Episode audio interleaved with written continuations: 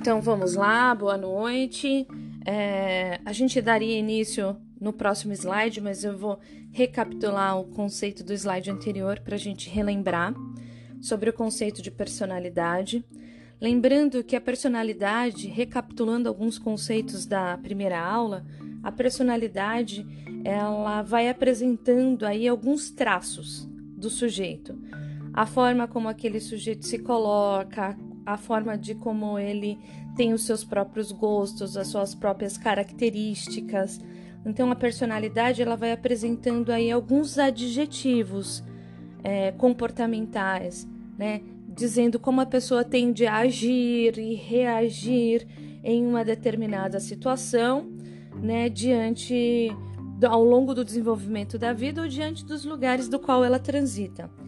É, ao longo dessa disciplina, nós falaremos sobre diversos teóricos e cada teórico vai falar como esses adjetivos ou essas caracterizações desse sujeito, é, a, o olhar do homem, do sujeito, da pessoa, a partir da sua perspectiva ou seja, uma perspectiva humanista, ou uma perspectiva sociológica, uma perspectiva comportamental, ou uma perspectiva subjetiva.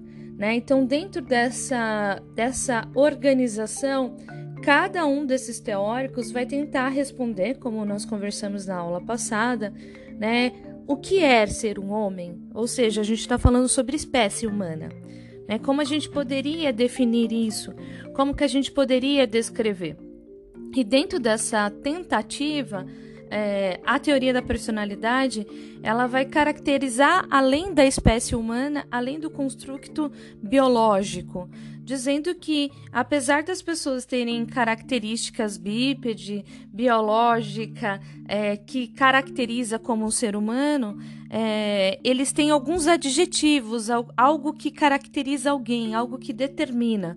Dentro da sala de vocês, como vocês já tiveram a oportunidade de se encontrar presencialmente, vocês conseguem perceber que as pessoas elas têm cada um traço, cada um tem uma forma de se colocar, cada um tem uma caracterização, né? E aí a gente pensa os adjetivos que caracterizariam normalmente no conceito é, comum de teoria da personalidade uma pessoa simpática, uma pessoa engraçada, uma pessoa estudiosa, inteligente, arrogante, bravo, diferente, né? Uma pessoa legal, amigável, né? Tá colocando aí é, adjetivos para ao mesmo tempo tentar definir como é aquele sujeito e, por outro lado, caracterizar um traço que, que é singular para aquele sujeito.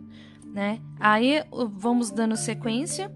Então, os adjetivos utilizados para caracterizar as pessoas faz com que elas sejam parecidas, porque elas são humanas, e existe um grupo de pessoas inteligentes existe um grupo de pessoas bravas, existe um grupo de pessoas é, com habilidades artísticas, mas de alguma forma também ela traça algo que é próprio do indivíduo, algo que é único daquele sujeito, algo que é a forma que aquele sujeito se coloca no mundo. E os teóricos que vocês vão ter na disciplina, eles vão tentar, a partir de uma perspectiva, porque quando a gente tenta falar sobre esses traços, a gente poderia pensar sobre diversas vertentes. Né? Do ponto de vista social, talvez aquela pessoa seja estudiosa porque ela foi estimulada ao longo da vida para ser estudiosa. Ou talvez aquela pessoa não foi estimulada para ser estudiosa, mas ela quer levantar uma bandeira porque na família ninguém assumiu esse lugar. Então tem um espaço algo que caracteriza dentro do âmbito social. E tem as condições também cognitiva, pensando no ponto de vista da neurociência, pensando no ponto de vista biológico, onde vai caracterizar alguns traços de uma pessoa a partir daquilo que ela coloca como expressão biológica se ela não tem nenhum tipo de alteração genética, se ela não tem é, nenhum tipo de alteração neurobiológica. A gente pode pensar, por exemplo, nos transtornos, né, que a gente até vai comentar um pouco na próxima aula de medicalização infantil. Ao pensar nos transtornos, a gente começa a traçar também aí é, algumas características da personalidade. Se a gente for falar, por exemplo, uma pessoa com transtorno de ansiedade, ela tem alguns traços, alguns sintomas que eles vão se repetindo, que determinam aquele diagnóstico ou que determina aquele traço naquele momento. Agora, tem outras questões que são um transtorno fixo que não se altera. Por exemplo, o transtorno de espectro autista, de uma pessoa que tem dificuldade de interação social, entre outros, é, outros preceitos do diagnóstico.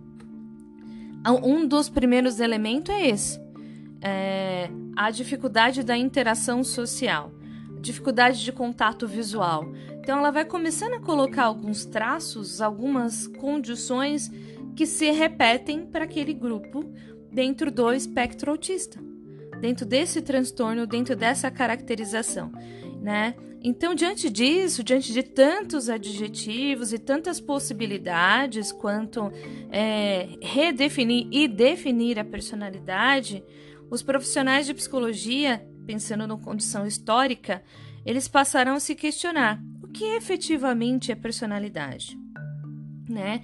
E a personalidade, como eu já havia dito para vocês, ela vem do conceito de persona, né? Persona que, que coloca aí como a possibilidade de expressão de sentimentos por uso de máscara.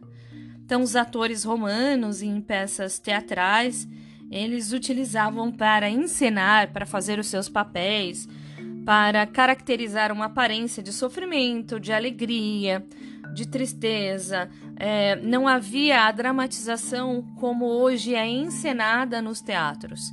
Né? A expressão, as primeiras expressões gregas do teatro né, e as romanas, elas vão estar relacionadas com a expressão e caracterização da vestimenta e as máscaras, as personas que caracterizavam é, o papel que estava sendo encenado, para que o público pudesse refletir sobre aquilo que estava sendo encenado. Então havia um adjetivo pela visualização dentro da condição dos traços expressados na máscara.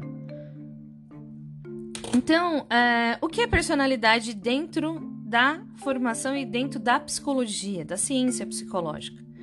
É, quando a gente, quando apresentamos a personalidade em psicologia, nós estamos falando mais do que só adjetivos, mais do que só descrever aquilo que a gente consegue ver a olho nu nas pessoas.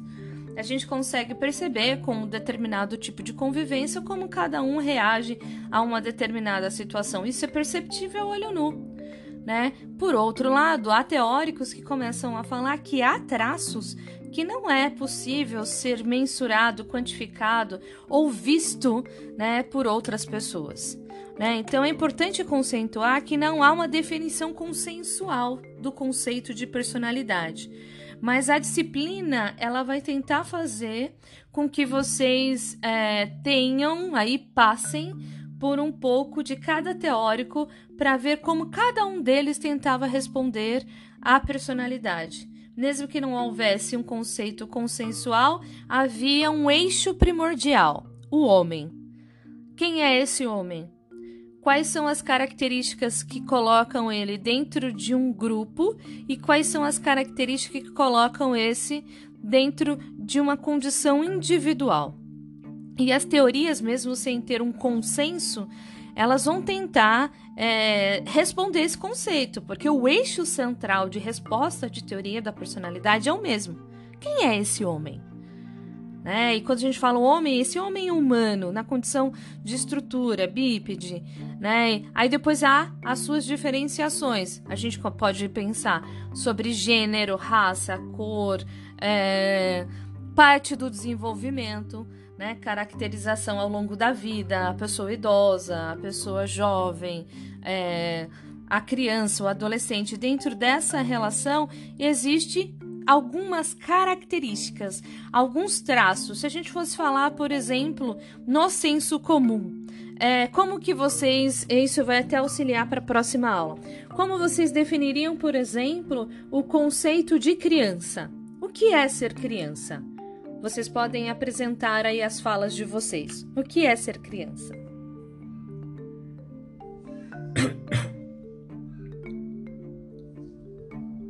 O que vem à mente?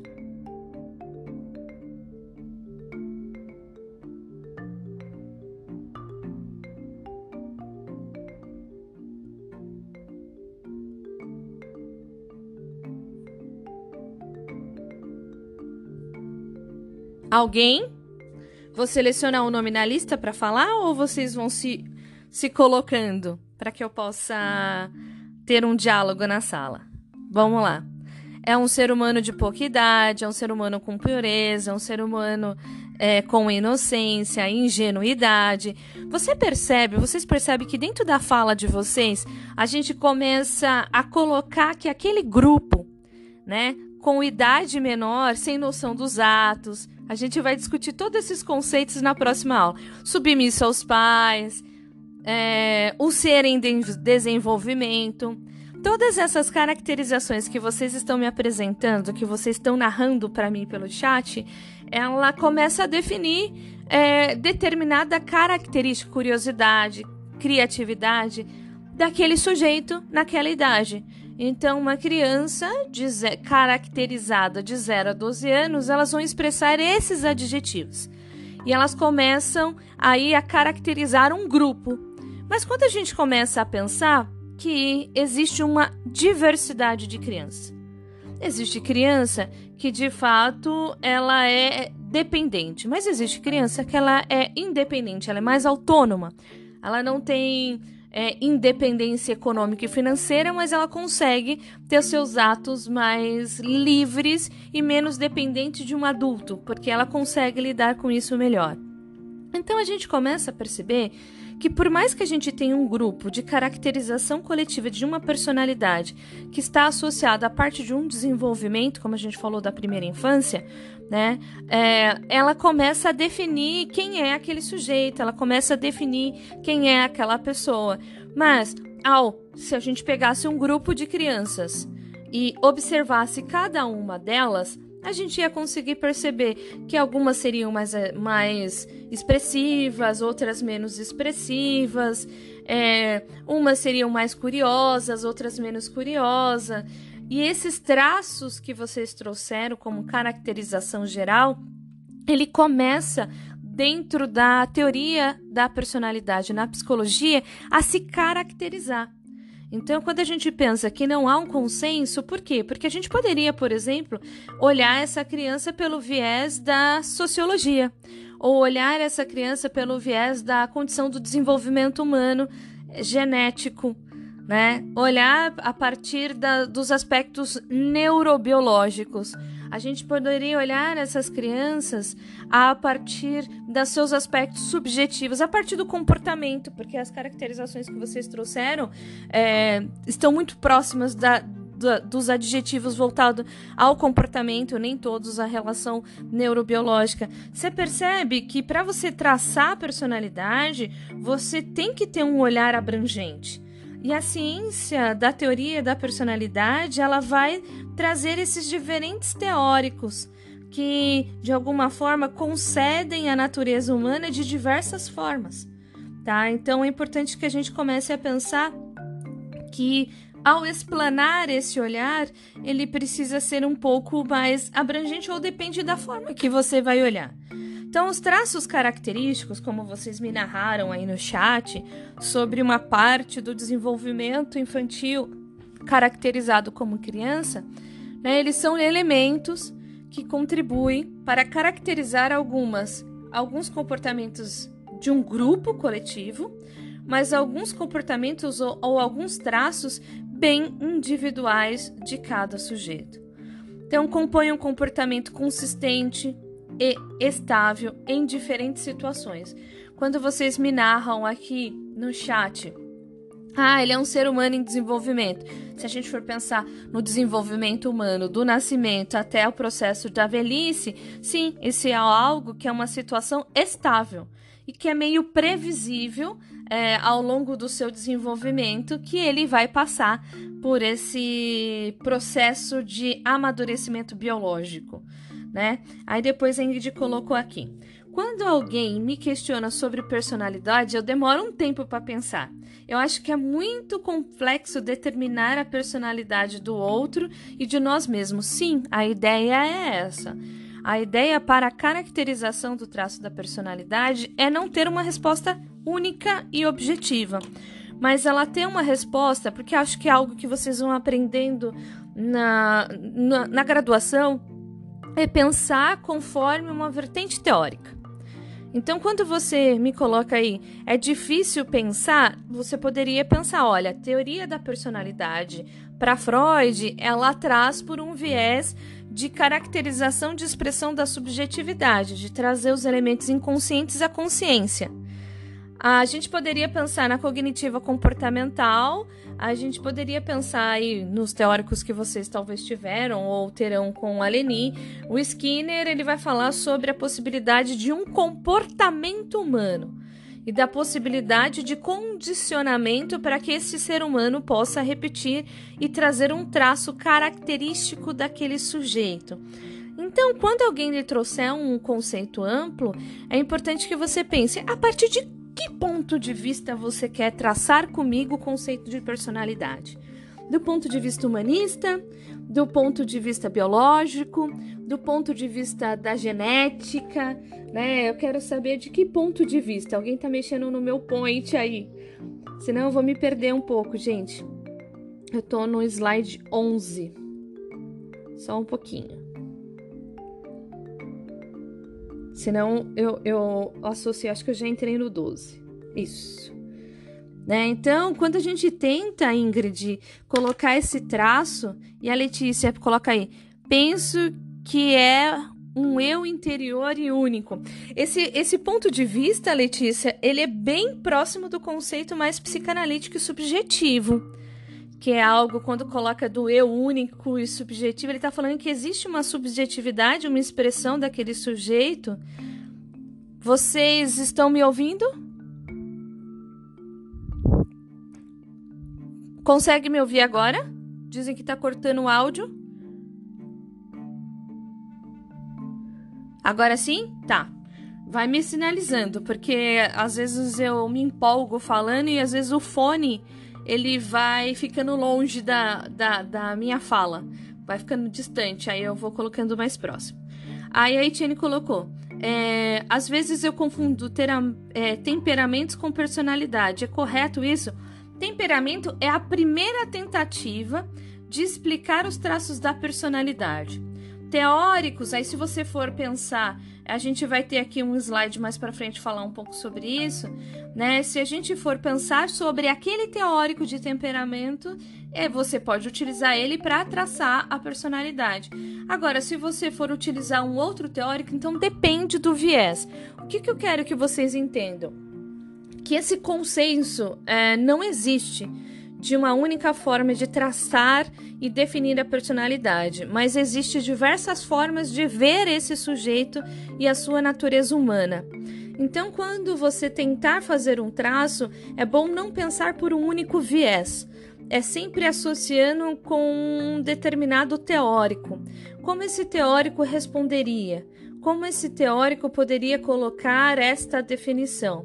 Tá? Então, quando você coloca você se confundiu, é, não necessariamente você se confundiu. Quando você vai falar sobre os primeiros escritos sobre os conceitos de personalidade, que foram as caracterização do temperamento, ok, você está falando por esse viés. Agora, se você for pegar um teórico mais contemporâneo, você vai perceber que eles vão caracterizando de outras formas. Eles começam a contestar esse primeiro olhar, esse, essa primeira organização desse conceito, tá? Acho que você entendeu quando você me, me expressa aqui, que legal. Ótimo, então acho que você entendeu, mas se tiver dúvidas, vocês vão colocando aí ao longo da aula, tá? Vocês. Bom, o slide não passou? Tá.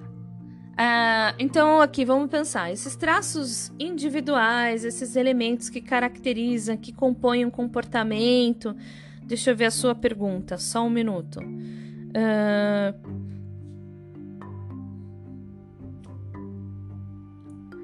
Então, não tem uma definição errada, sempre vai depender da visão do teórico.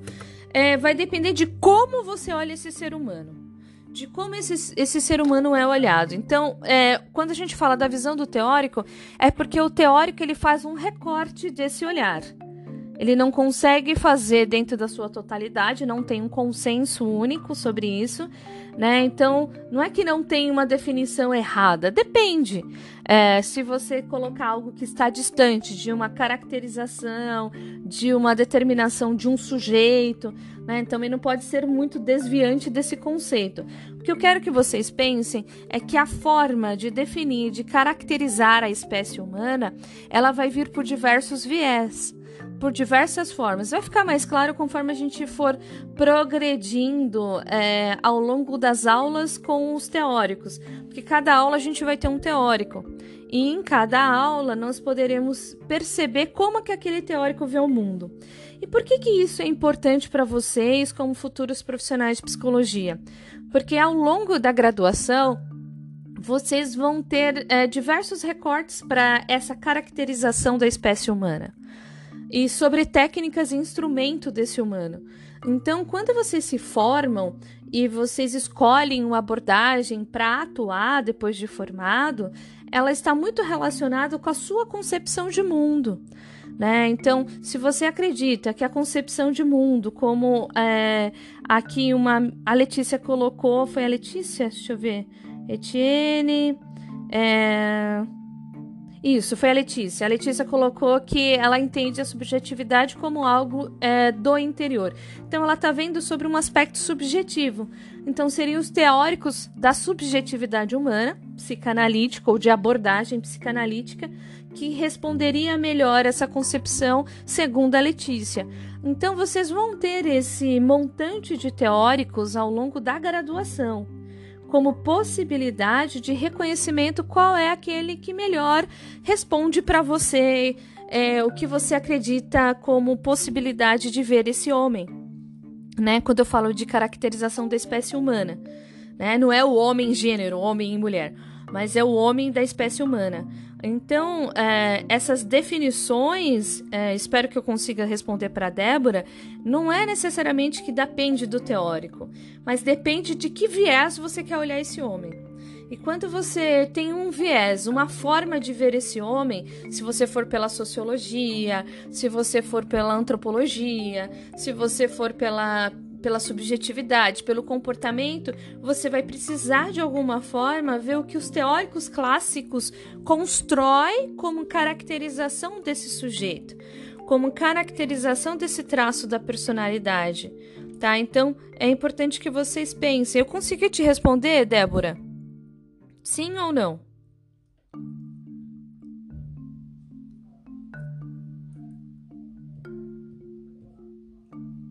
Sim, ficou claro. Bom, é, acho que até comentei um pouco sobre isso na aula passada, sobre os traços característicos. Se eu não comentei aqui, como às vezes eu vou dando aula, pode ser que eu tenha falado em outra aula.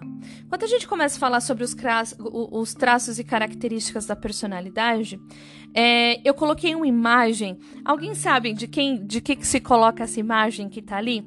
O que, que vocês conseguem? Mesmo se vocês não sabem de onde é uma imagem de uma série, mas mesmo que vocês não saibam, o que, que tem em comum nessas três personagens que aparecem nessa imagem?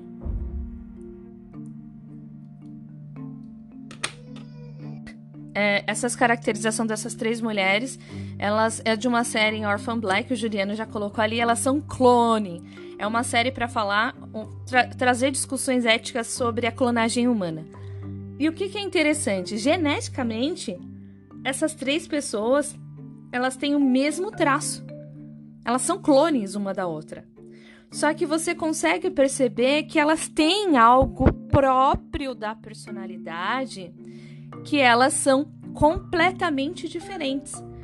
Né? Então, tem relação, claro, de onde elas conviveram ao longo da vida, com quem elas viveram, né? Tem, tem, tem conceitos que se repetem biologicamente nas personagens, né? É, então é importante você pensar, tá cortando? Vocês estão conseguindo ouvir? Ah, sim. Ótimo. É porque alguém colocou cortando.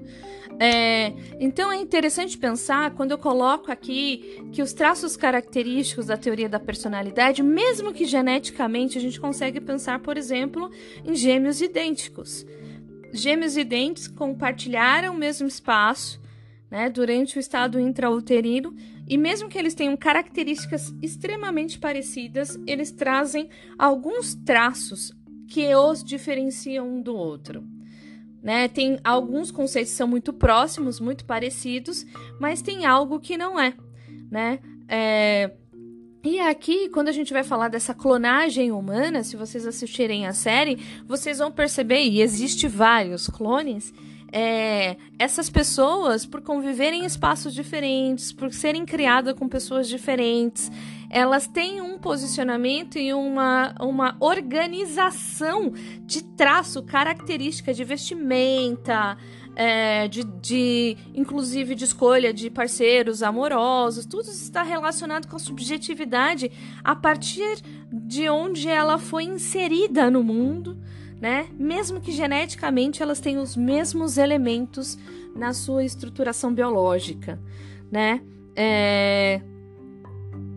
Ah, você colocou aqui que o óculos da, da, da cientista é meio de malandra. É, cada uma tem uma característica. Eu acho que fica a sugestão, se vocês quiserem ampliar o conceito de teoria da personalidade por, um, por uma série, acho que essa série ela vai complementar para vocês verificarem é, que tem a singularidade de cada indivíduo. Então, cada pessoa expressa os seus traços individuais, sociais e humanos de modo bem particular. Logo, por mais que essas pessoas gostem, ou até elas sendo gêmeas, elas acabam tendo, te, tendo uma personalidade única. O nome da série é Orphan Black, tá? É, não tem spoiler, eu já dei um pouco de spoiler, mas vocês vão, vocês vão ver depois é, com calma se vocês desejarem. O primeiro episódio já aprende, então pode ficar tranquilo que aí cada um deles vai trazer aí uma conexão e vai prender, vai chamar a atenção. Então as características da personalidade, o temperamento, né, como a gente colocou, a Etienne colocou, é, a inteligência, a psique, aí a gente vem aquilo que é, que, a, que um aluno deixou. É porque eu vou ter que ir decorando aqui o nome de vocês aos poucos, que a Letícia foi colocando, né? Que é os conceitos simbólicos, os conceitos psíquicos e subjetivos. É como esse sujeito, ele se conecta, ele constrói o seu processo mental e a sua rede neural do ponto de vista biológico e da sua condição de expressão subjetiva, né? E diante disso, a gente é, consegue perceber que cada pessoa ela é mesmo que com algumas caracterizações parecidas, ela é única. Ela é uma única pessoa. A personalidade também expressa a construção psicológica é, e o arcabouço genético histórico de aprendizagem ao longo da vida. Então a gente consegue, inclusive, pegar teorias que vão falar sobre esse aspecto é, da subjetividade humana e de traços característicos que cada, cada família vai apresentando. Então a gente traz algo que na psicanálise coloca que são os conceitos de geracionalidade. O que seria a geracionalidade?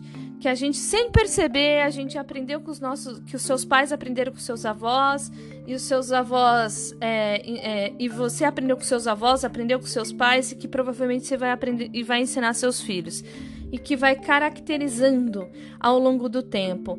E é interessante pensar que existem alguns elementos que eles são tão estruturantes que às vezes eles conseguem narrar e definir é, conceitos de uma cultura. Né? É como vocês, por exemplo, conseguiram me narrar quando eu perguntei o que é ser criança e vocês me trouxeram cara características de definições. E as definições que vocês apresentaram, ela é uma definição bem por um viés médico do século XX né? Tentando caracterizar aquela pessoa como um ser incompleto, com necessidade de apoio, de suporte, né? Então a, a ciência ela vai caracterizando e vai definindo alguns traços que vai trazendo alguns arcabouços e algumas respostas Né? Por muito tempo, por exemplo, o modelo de arcabouço de traço de personalidade apropriado era que as pessoas elas só trouxessem um arranjo é, amoroso que fosse pela via heteronormativa com o passar do tempo, a sociedade vai passando por algumas rupturas e hoje elas vão aceitando novas formas de se relacionar diante da escolha amorosa. Mas percebe-se que é, a sociedade constantemente vai trazendo algumas caracterizações. A mesma coisa se eu perguntar para vocês, me definam aí o que vocês imaginem sobre o traço ou característica de uma mulher. O que é ser mulher?